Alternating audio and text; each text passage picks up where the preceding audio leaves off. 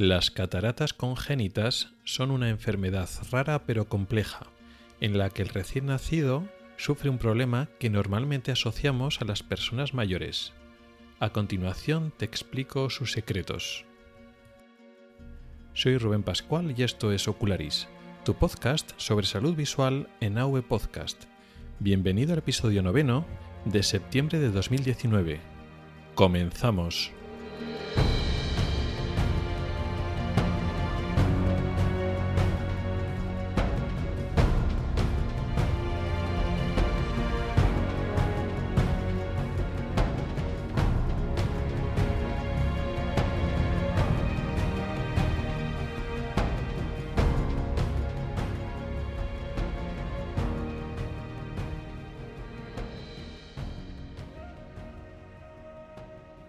Hola a todos y bienvenidos al podcast de Ocularis sobre salud visual y oftalmología. Soy Rubén Pascual, oftalmólogo y divulgador a través de este podcast y del blog ocularis.es. Este es el episodio noveno correspondiente al mes de septiembre de 2019. Y hoy vamos a hablar de las cataratas congénitas. No es la primera vez que hablamos de cataratas en este podcast. De hecho, en el capítulo quinto de la primera temporada hablamos de las cataratas, así en general. Y nos especificamos o estuvimos hablando más en las cataratas más habituales, lo que se llama la catarata senil, la que conoce casi todo el mundo. Dejaré en las notas del programa un enlace a ese artículo, porque hoy vamos a hablar de más o menos de lo mismo, pero a la vez muy diferente.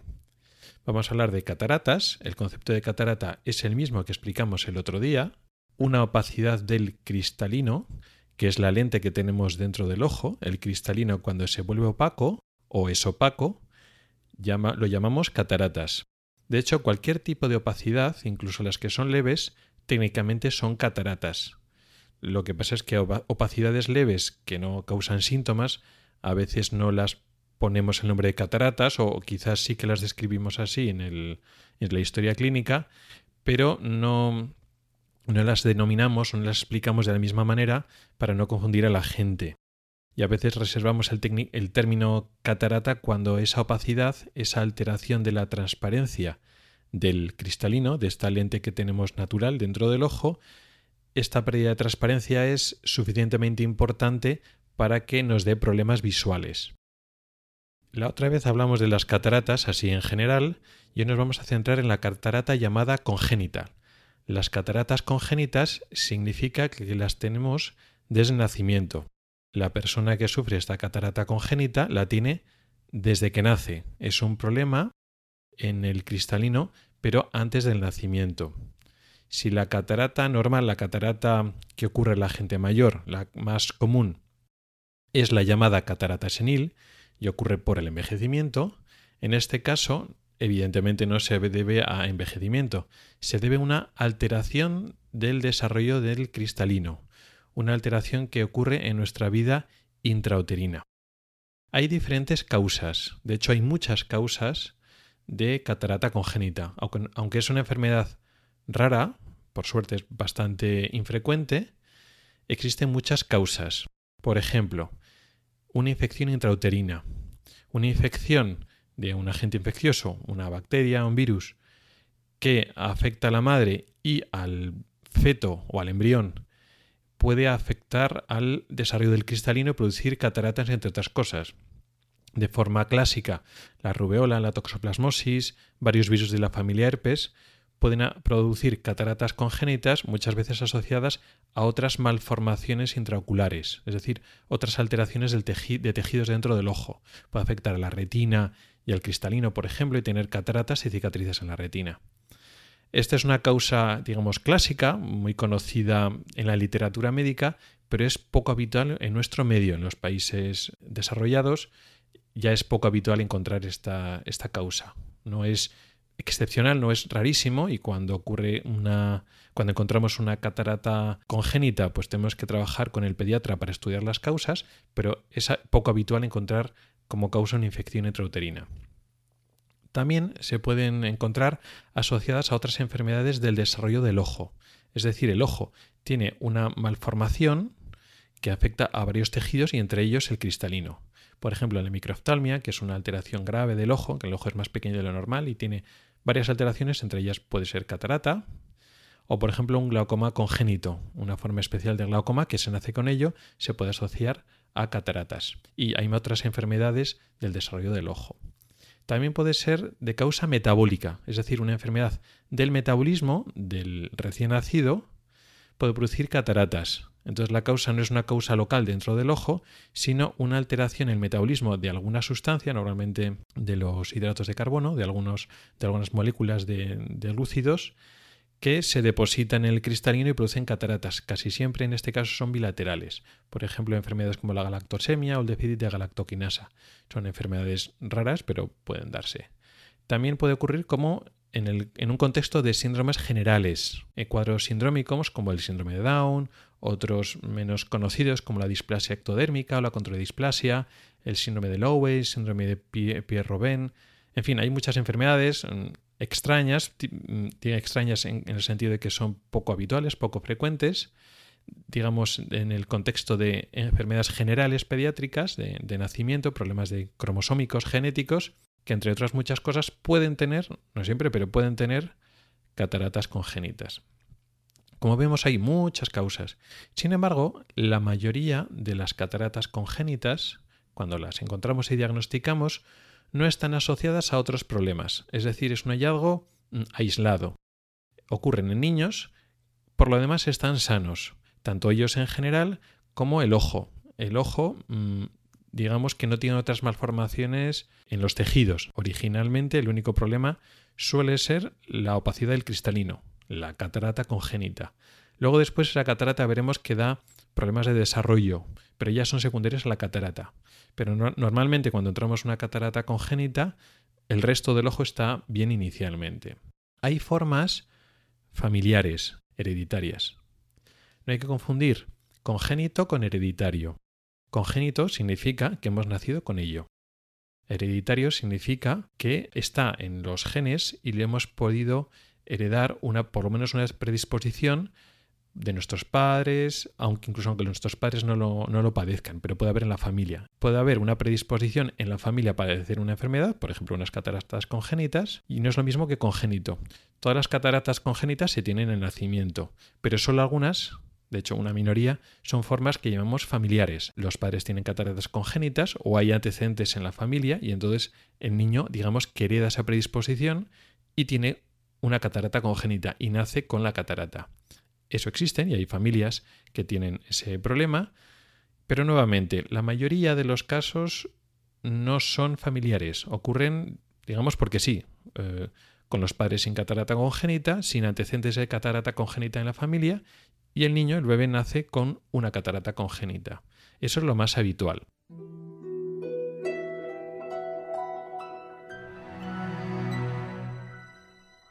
¿Qué síntomas dan las cataratas congénitas?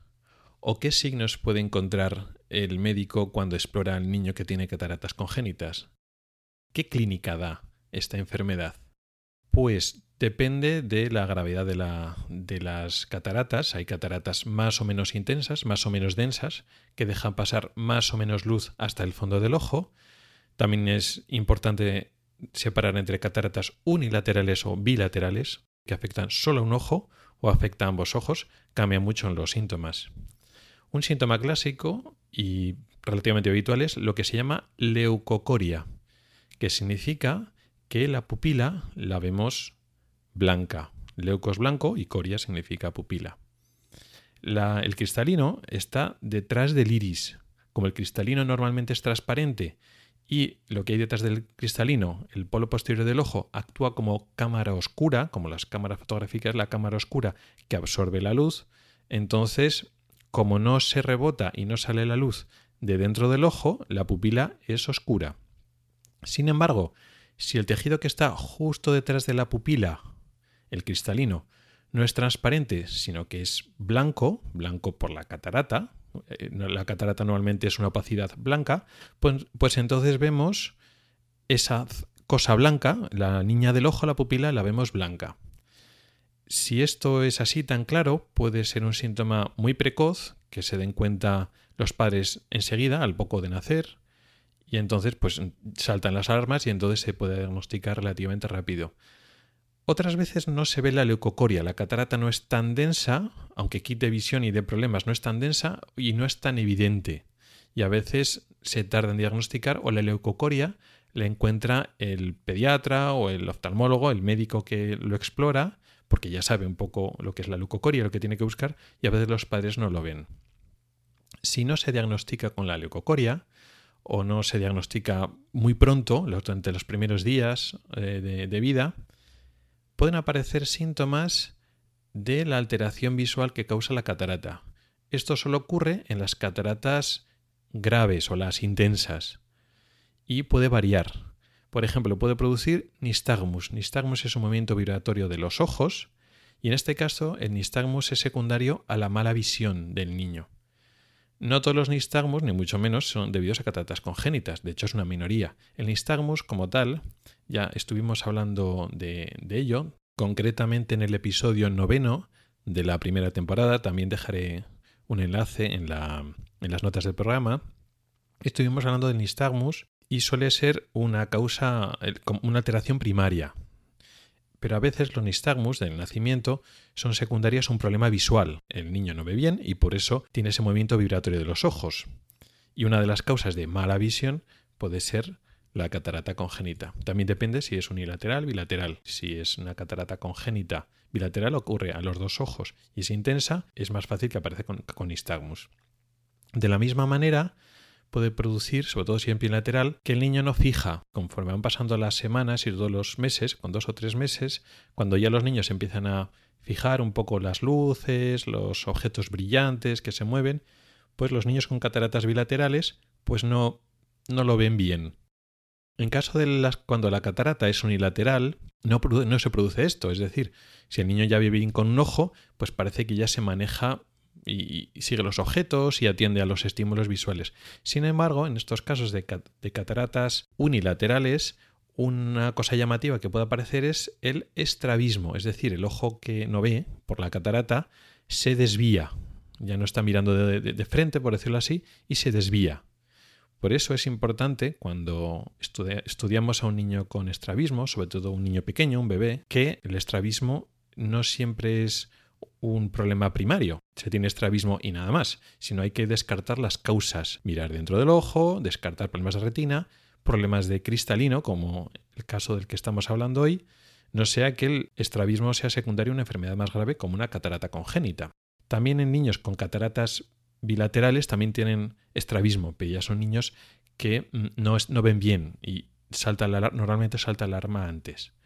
Y mientras que en otros niños con cataratas unilaterales puede diagnosticarse más tarde cuando el niño desvía un ojo y no nos hemos dado cuenta que ese ojo no, no ve. Podemos tardar varios meses en diagnosticarlo.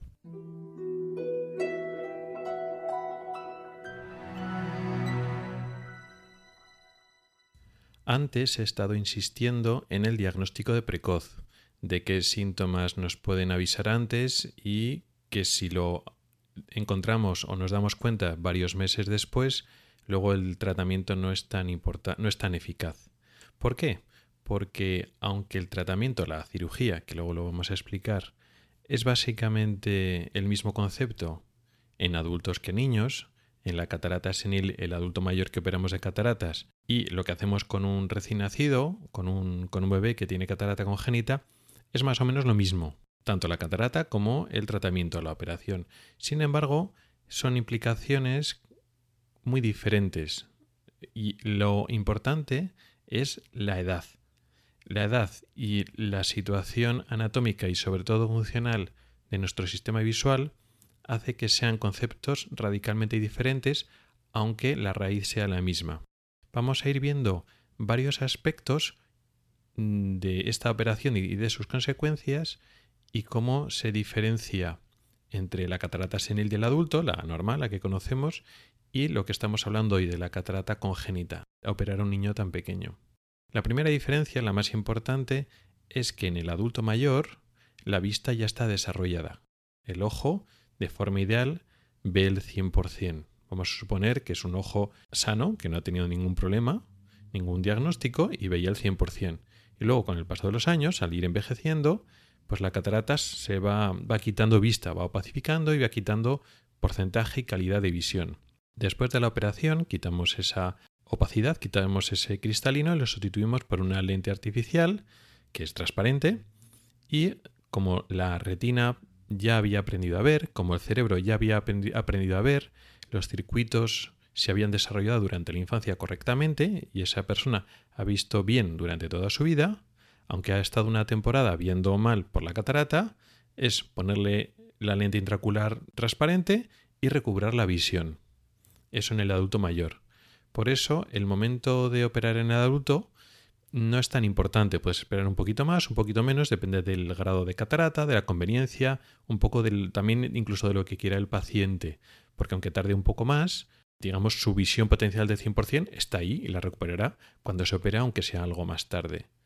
En el recién nacido, en la catarata congénita, esto es totalmente diferente, porque la visión del niño no está desarrollada, de hecho no está desarrollado nada. Esto funciona de la siguiente manera. Al contrario que otros sentidos como el, como el oído, la visión no se ha desarrollado nada cuando nacemos. Los niños nacen prácticamente ciegos. El sistema visual está totalmente inmaduro, tiene las condiciones para madurar y aprender a ver, pero para aprender a ver hace falta experiencia visual. Hay unos sistemas neuronales, unas redes neuronales que están inmaduras, no se han desarrollado, tanto en la retina como en el cerebro. A lo largo de la vía visual, para que esa maduración ocurra, necesitamos experiencia visual, es decir, que la información llegue a la retina, una imagen más o menos enfocada, suficientemente correcta para que esos circuitos se pongan en funcionamiento. Y se ponen desde los primeros días, semanas de vida. Y ese aprendizaje visual es más importante y más rápido cuanto más pequeño es el niño. Es decir, durante el primer año o dos años de vida se gana visión muy rápido y luego después se va ralentizando a lo largo de la infancia, de tal forma que después de los siete años ya se gana muy poco y a los diez años pues se fija totalmente más o menos. Claro, si tenemos una catarata congénita, significa que ya nacemos con una opacidad. Si esa opacidad es grave, significa que en ese ojo no llega, no entra la imagen en la retina. O entra pues una, una luz difusa, pero no es capaz de crear imagen. Con lo cual, ese desarrollo visual que tiene que ser muy vertiginoso, muy rápido durante los primeros meses de, vidas, de vida, no ocurre, no tiene lugar. Luego después, pues operas, pero y luego ya más tarde, ya pasado esos primeros meses. Mm, digamos, la plasticidad cerebral de esos circuitos, tanto en el cerebro como en la retina, digamos que ya ha pasado el momento. Se puede recuperar, pero ya no a la misma velocidad y posiblemente no llegas a recuperar tanto.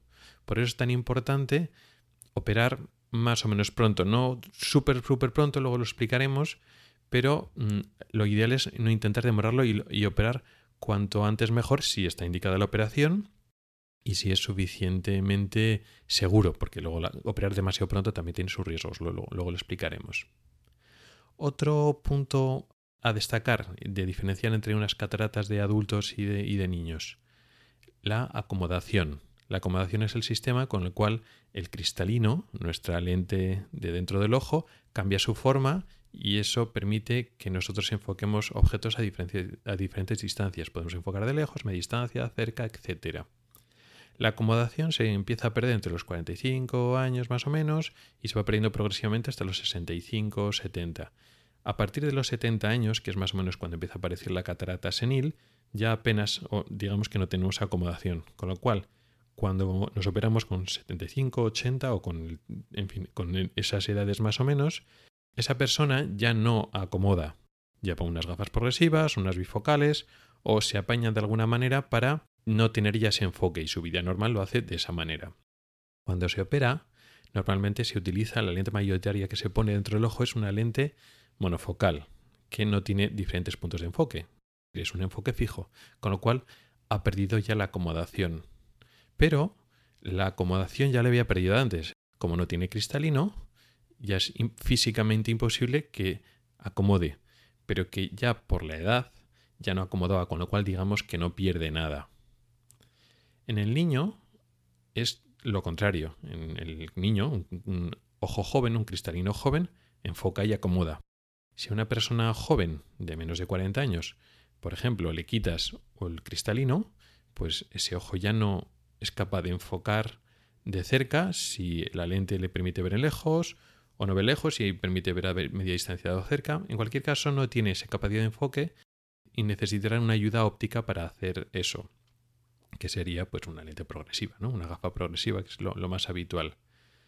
En el caso del niño pequeño y sobre todo en el, en el bebé, es mucho más importante porque su esfuerzo y su trabajo se hace sobre todo en cerca y tiene problemas adicionales. No es que el bebé o un niño pequeño se adapte pero a las progresivas que un adulto. De hecho, se adaptaría mejor. Pero tiene otros problemas porque de forma natural el niño eh, va a hacer lo que mejor le venga, no lo, lo, que le expliquemos. Me, explico. Vamos a suponer que tiene catarata en un ojo sí, y en el otro ojo no. Vale.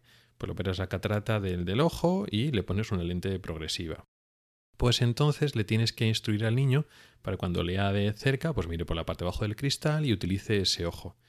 Claro, si tiene un ojo bueno y ese ojo enfoca, pues ya con ese ojo lee. Y no va a estar utilizando una gafa progresiva, que es mucho más, eh, digamos, eh, incómodo o menos compatible con el estilo de vida de un niño pequeño, y entonces utilizará su ojo bueno y el ojo malo, que no enfoca de cerca, pues no enfoca de cerca, pero no se va a poner mover el cuello o se va a poner el papel de una manera para que lea con los dos ojos igual, no, utilizará el ojo bueno y el ojo malo pues no enfocará y se quedará vago y ya está. Y es muy difícil a un niño pequeño, que es mucho más movido, instruirle en cómo tiene que utilizar una gafa progresiva. Entonces eso es otro problema. Perder la acomodación, perder el enfoque de cerca, es mucho más importante en el caso de un niño pequeño, un bebé, que en el caso de una persona mayor, cuando lo verás de catarata, que realmente ya no ve de cerca. Otro tema que también se diferencia es las complicaciones a largo plazo, digamos, anatómicas o médicas que produce la propia operación.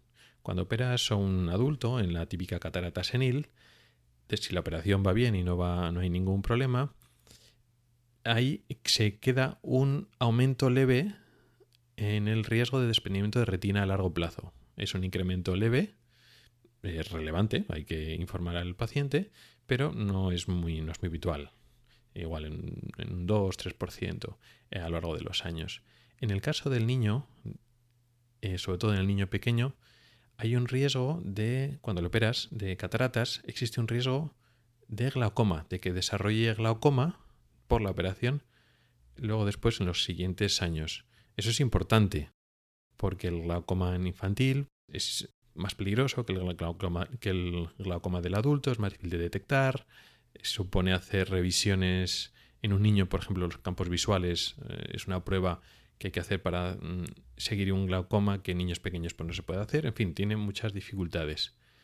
Y eso lo tiene, hay que tenerlo en cuenta antes de la operación, no es directamente, bueno, te opero y ya está, no, bueno, pues operas, pero le quitas el cristalino, le das vista, pero le produce un glaucoma, pues claro, por el glaucoma también puede perder la vista. Con lo cual, a la hora de decidir operar, hay que tener muy claro, en la catarata muy densa, que dices, bueno, pues que el niño no ve, con ese ojo, pues tienes que ir a por todas. Pero bueno, tiene una catarata no tan densa que ve algo, aunque no vea al 100%, dices, bueno, pues igual no opero. Ya, pero el niño no va a ver el 100%, ya, pero si lo opero le puede producir un glaucoma. Y claro, pues con ese glaucoma entonces puede perder una, la visión que mantendría si no lo hubiera operado. Entonces mm, la decisión no es tan, no es tan fácil. O sea que existe eso, ese riesgo. Y por último, como parte de diferencia entre las dos operaciones, tenemos que hablar de la opacidad capsular. Eh, cuando operamos de cataratas, me da igual en niños que en adultos, la lente intracular que se implanta no se queda flotando por ahí dentro del ojo. Se queda exactamente en el mismo sitio en el que estaba la catarata. La catarata, el cristalino, dentro del ojo está sujeta a través de unos ligamentos y que esos ligamentos sujetan un estuche, una funda transparente que se llama cápsula y dentro de, esta, de esa cápsula está el cristalino, que luego se vuelve catarata. Esa cápsula, en su mayor parte, se conserva durante la operación. Tú operas, haces una pequeña abertura en la cápsula, troceas la, catarata, la sacas, pero conservas esa, esa, cápsula, esa funda. Y aprovechas esa funda porque es, es ahí donde vas a implantar la lente intraocular. Esa funda, esa cápsula es transparente. La parte de atrás que se conserva es transparente de tal forma que queda una lente intracular que es transparente, por detrás queda la cápsula, la cápsula posterior, que también es transparente y entra luz por ahí y todo perfectamente. Con el paso de los años, después de la operación, puede pasar que se produzca una opacidad de esa cápsula, que ya no sea transparente, sino que sea blanquecina. Se queda como una especie de, de velo, de cicatrización, y entonces deja de pasar bien la luz. Eso ocurre con cierta frecuencia en la catarata senil, en la catarata de las personas mayores, pero no siempre, ni mucho menos, y cuando ocurre se soluciona con láser, se, digamos, rompe la parte central de esa cápsula que se ha opacificado y no es una operación como tal, es un procedimiento láser que no es excesivamente complicado cuando el adulto colabora, que es lo habitual. Pues apoya eh, la cabeza en el aparato láser, eh, está con el ojo quieto, damos láser y digamos que eso se solucionaría. No es una complicación grave. En el caso del niño, la cosa cambia bastante. Primero porque la opacidad capsular es mucho más frecuente. Es un ojo pequeño en crecimiento que se inflama más, hace más reacciones de proliferación y de cicatrización, con lo cual las tasas de opacificación capsular son mayores. Pero el problema es sobre todo de solucionarlo. Si en un adulto normalmente colaborador pues le das láser, en un niño pequeño no le puedes dar láser. Imagínate que lo operas a un niño con tres meses de vida y al año de vida se ha opacificado. Pues un bebé de un año no puede apoyar la cabeza, abrir el ojo y decirle que mire de frente y no se mueva mientras le das láser. Eso no se puede hacer. Con lo cual hay que solucionarlo de otra manera. O durante la operación de cataratas, la primera, ya lo, lo, planteas de otra manera y entonces en la operación ya quitas una parte de la cápsula para que no se opacifique, con lo cual se complica la operación y puede tener más, más riesgo. O si no lo haces así y haces la operación normal, sabes que si se opacifica la tienes que volver a meter en quirófano. En anestesia general, en un bebé, otra segunda cirugía, puede incluso aumentar algún riesgo, en fin, que es otra complicación más.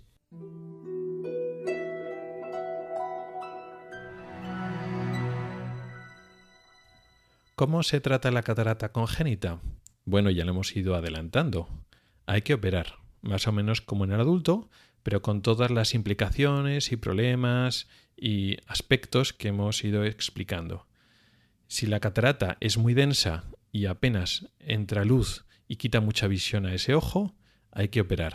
Y hay que operar relativamente pronto, no todo lo pronto que quisiéramos, es decir, durante las primeras cuatro o seis semanas no se puede operar aunque lo hayamos diagnosticado, pues por aquí hay mucho más riesgo de, glaucoma congénito, pero tampoco muy tarde, tampoco hay que esperar más de dos o tres meses. Insisto, si es una catarata congénita grave, de esas que quitan mucha visión. Y el problema es que a veces no se diagnostica todo lo pronto que queramos, lo diagnosticamos a veces con seis, ocho meses y ya hemos perdido mucho tiempo, digamos, de el periodo de desarrollo visual. Cuanto más tarde esperamos, aunque la operación vaya bien y no haya complicaciones, más difícil lo tenemos para recuperar la visión. Porque luego es eso, no es ya operó y ya hemos acabado, no. Operamos y ahora queda lo que es la rehabilitación visual. Recuperar esa alteración del desarrollo de visión. Ese ojo, como no, está, no ha estado desarrollando la visión bien desde el nacimiento, sino solo a partir de la operación y con dificultades, es un ojo vago, es un ojo amblíope, es un ojo que no ha desarrollado bien la visión y eso hay que recuperarlo. ¿Cómo? Primero poniendo en la graduación. Normalmente después de la operación los ojos operados quedan con graduaciones altas. Entonces hay que graduarles, hay que ponerles esas gafas, a veces en vez de gafas ponemos lentes de contacto, lentillas, y luego tenemos que recuperar la visión. Si por ejemplo es un ojo, un ojo que ha tenido catarata pero de un solo ojo, el otro está bien, pues entonces tiene un ojo bueno y un ojo malo. El ojo malo, el vago, es el que tenía la catarata y el que tiene ahora baja visión. Pues tenemos que penalizar el bueno para obligarle a utilizar el malo. Entonces hay que poner muchas veces parche y gafas o parche y lentes de contacto o lente de contacto solo en el ojo en el ojo digamos malo, el operado y el tratamiento se prolonga durante años y es complejo, hay que estar mucho tiempo con la gafa, mucho tiempo con el parche u otras medidas de penalización, con muchas revisiones en el oftalmólogo, o sea que es una cosa mm, que no se operaría hasta ni mucho menos. Incluso aunque vaya todo, todo bien y no haya muchas complicaciones y se haga tratamiento adecuado, muchas veces no se consigue el 100% de visión. Eso no quiere decir que sean ojos perdidos ni mucho menos. Hay que operar y hay que rehabilitar. Y conseguir el máximo de visión que sea. Siempre va a ser mejor eso que dejar el ojo sin operar y sin hacer nada. Pero hay que saber que bueno, vamos a conseguir la visión que obtengamos, que muchas veces no es el 100%, pero la que, que lo obtengamos pues al máximo. Hay que intentar luchar por ese ojo. Todo esto es para las cataratas que son muy intensas, que sin duda quitan mucha visión y que ya nos estamos dando cuenta por los síntomas que el niño no está viendo por ese ojo. Hay muchas cataratas congénitas que no son tan intensas, que pueden quitar algo de visión, pero no, completamente, son cataratas parciales. En esos casos, a veces esperamos, por todas las complicaciones que hemos visto que tiene la operación de la catarata en bebés, pues eh, le graduamos, le ponemos gafas, si es unilateral ponemos parche en el otro ojo o le, digamos, potenciamos el desarrollo visual y vemos cómo van ganando. Y a veces, bueno, consiguen bastante buenas visiones sin operar, pues nada. Y a veces, pues bueno, mm, van ganando, luego se atascan, pero igual lo operamos pues más tarde, igual no del recién nacido o del lactante, pero igual operamos con dos, tres o cuatro años, porque ha ido ganando lo suficiente como para poder esperar. O sea que el tratamiento realmente es bastante individualizado. Hay que ver cómo es la catarata y no siempre hay que operar o no siempre hay que operar súper pronto.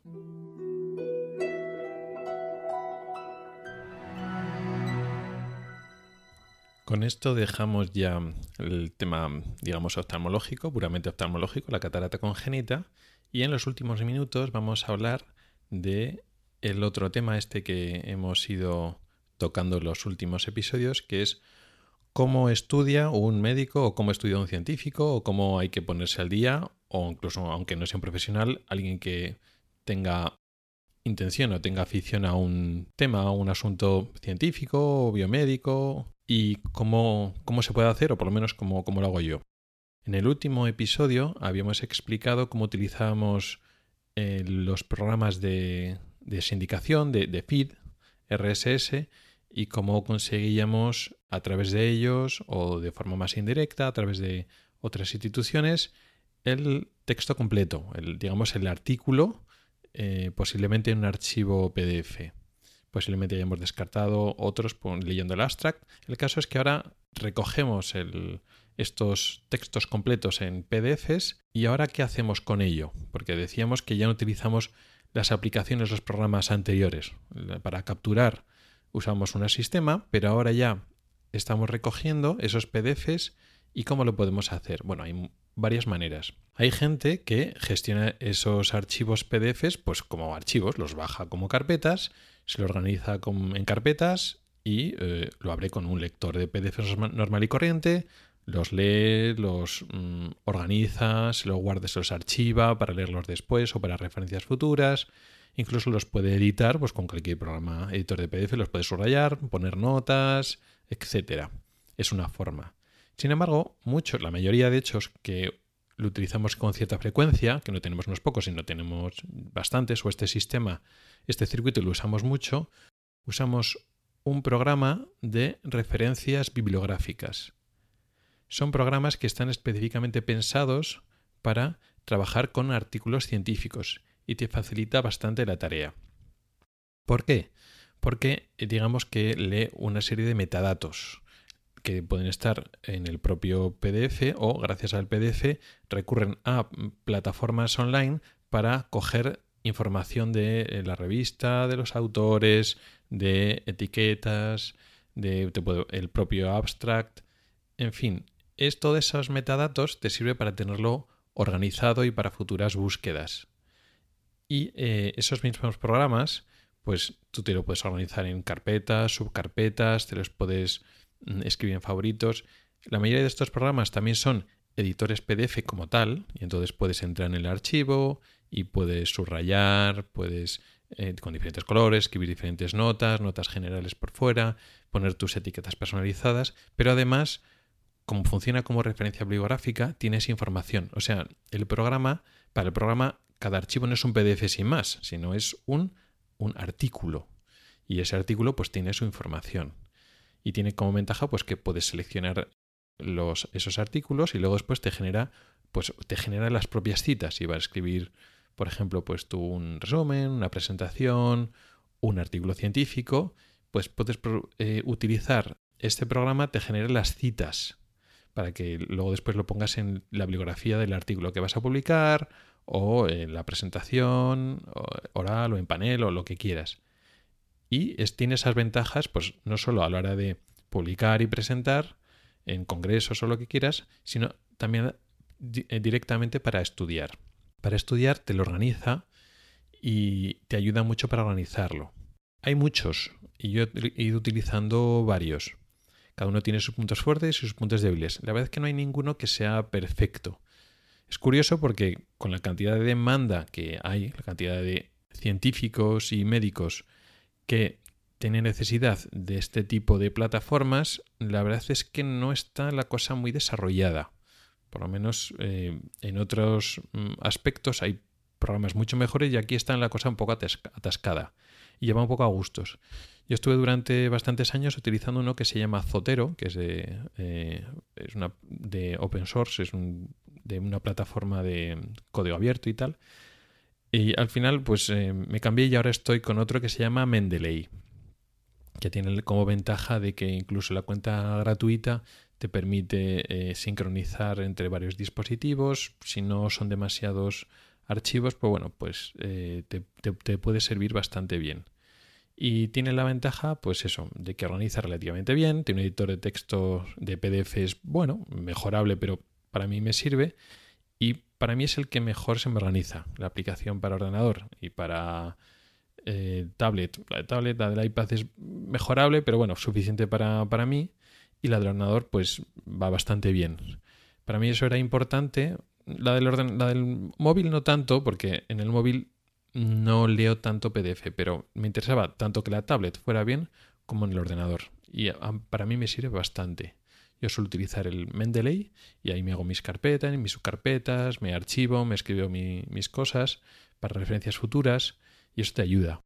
Porque, bueno, pues te lo lees, te haces tus propios resúmenes, tus notas y luego en un momento dado, en la práctica, dices, pues eh, te viene una enfermedad. Ahí va, pues si me leí un review hace poco o hace uno o dos años, bueno, pues te lo buscas y sabes que lo, está donde lo tienes guardado.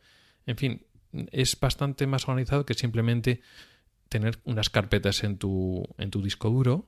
Te permite buscar por palabras, por etiquetas, además de la organización jerárquica por carpetas. La verdad es que está bastante bien. Mejorable, pero está bastante bien.